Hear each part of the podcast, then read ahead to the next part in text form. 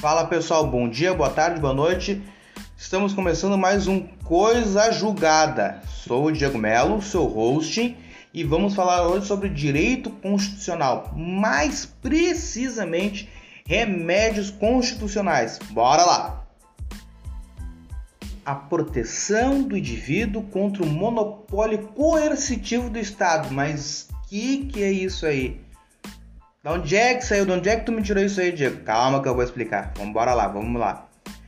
Dentro da nossa Constituição, além de toda a estruturação democrática, da direcionamento das responsabilidades dos poderes, dos direitos fundamentais, se encontram nossos remédios constitucionais, ou como também é chamados as garantias constitucionais. Majoritariamente, eles se encontram dentro do artigo 5 da Constituição de uma forma bem superficial, nada mais é do que instrumentos para garantir a inviolabilidade dos direitos fundamentais de qualquer natureza. Como a primeira frase que eu falei lá, é, eles têm o intuito, eles têm a, a, a força, é, eles têm a pretensão de coibir ou de combater ou de negar que existam uh, o monopólio da força uh, pelo Estado, a coerção do, que o Estado detém. Só o Estado tem esse, esse tipo de, de monopólio para poder coibir algum direito fundamental da, de algum indivíduo sobre qual está dentro desta Constituição, da nossa Constituição, claro.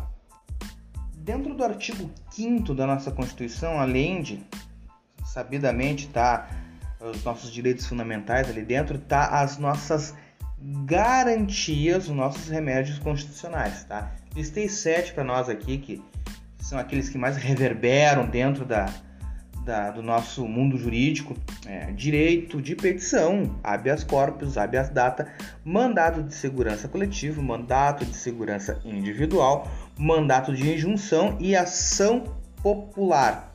Vale um, um abre aspas aqui, um parênteses, colchetes, o que vocês quiserem. Direito de petição e um direito de certidão tem um caráter mais administrativo, né? Entretanto, uh, pessoas públicas, privadas, físicas, jurídicas, jurídicas, desculpa, podem fazer um pedido, pode fazer a reivindicação desses remédios constitucionais. O que se depreende disso né, é que a Constituição, de certa forma subjetiva até, é uma amarra jurídica que está ali para evitar a soberania absoluta do Estado, transferindo poderes vigilantes em troca de automação administrativa. Tá, mas o que, que é isso? É como se fosse dizer, como se a gente dissesse que a coletividade cede ao Estado os poderes sobre si, recebendo em troca segurança da manutenção dos seus direitos fundamentais, desde que eu, tu ou a coletividade não rompa os, os efeitos formais emanados da Constituição. É bom um ressalto agora também que é importante a gente abordar a importância da tríade do poder e suas funções, ou seja, o legislativo, o executivo e o judiciário, né? Ah, eles precisam ser harmônicos, como todos sabem, são indispensáveis para a sustentação democrática e fundamentam para proporcionar a individualidade assistida. Ah, aqui a gente faz uma, uma menção para a teoria de Montesquieu, né? ele lá nos, nos, nos seus alfarrapos a separação dos poderes é estipulada para evitar a tirania do Estado sobre o indivíduo, disseminando o poder, a força estatal entre ramos menores, né? É, limitando e incumbindo esses ramos menores de fiscalizar e autorizar a proteção dos outros poderes ou proteção alheia. O entendimento atual das doutrinas que a gente pode fazer, tendo as leituras, fazendo os estudos, né? É, é uma, é, o remédio constitucional é uma via estreita de segurança usada para reclamar direitos que foram constrangidos por, algo, por órgãos, por entes que estão acobertados pelo privilégio da força. É muito, é muito parecido com aquilo que eu falei lá em cima. Agora vem uma, uma, uma sensação particular, né?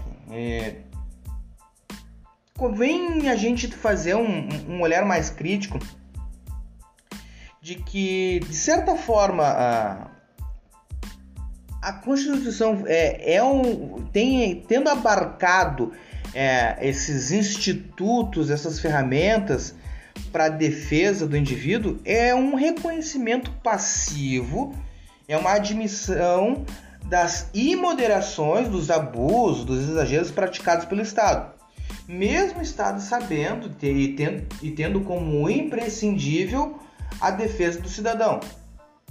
Tá, mas Diego, tu não vai falar sobre eles? Não, não vou falar sobre eles nesse episódio. Vou dedicar um episódio exclusivo para eles para falar um a um, conceitualizar e explicá-los, né? E botar a aplicabilidade deles. Mas, mas, porém, posso dar uma palhinha. Por exemplo, habeas corpus bem resumidinho, é o nosso direito de ir e vir, né? É, é, é o direito de a gente estar tá lá, tá aqui, ir para lá e para cá e não ser interrompido. Habeas data é um remédio condicional que nós temos acesso às informações pessoais ou correção de dados pessoais também. E ação popular nada mais é que é uma garantia constitucional que faz do cidadão fiscal do, bem comum, do bem comum. É, é aquilo que a gente pode é, ter, o poder de fala, aquele poder que emana do povo, de poder fiscalizar e poder fazer alguma denúncia ou algo do tipo.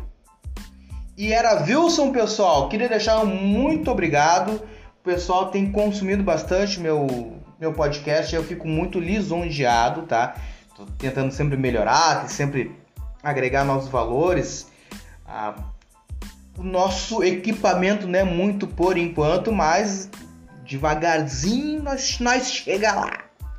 E como sempre, como dica de leitura, queria deixar aí o livro do Maximilianus Cláudio Américo Furrer, Resumo de Processo Penal, 22 edição. Ele é um livro bem bem estreitinho, pouquinhas páginas aqui, deixa eu até olhar aqui quantas páginas são. São aí, ó, 162, 162, 163 páginas, tá? É um resumo de processo penal bem bacana. Ele é um livro mais antiguinho já, mas que tem uma didática sensacional. Ele até faz uma nem era tão debatido quanto ele foi lançado, mas já faz menção a, a Visual Law, então é bem bacana de consumir ele curta, compartilha, dissemina esse nosso conteúdo aí, tá? Uh, tem um artigo sobre remédio condicional lá no Jus Brasil, põe Diego Melo, que vocês vão achar lá, tá eu lá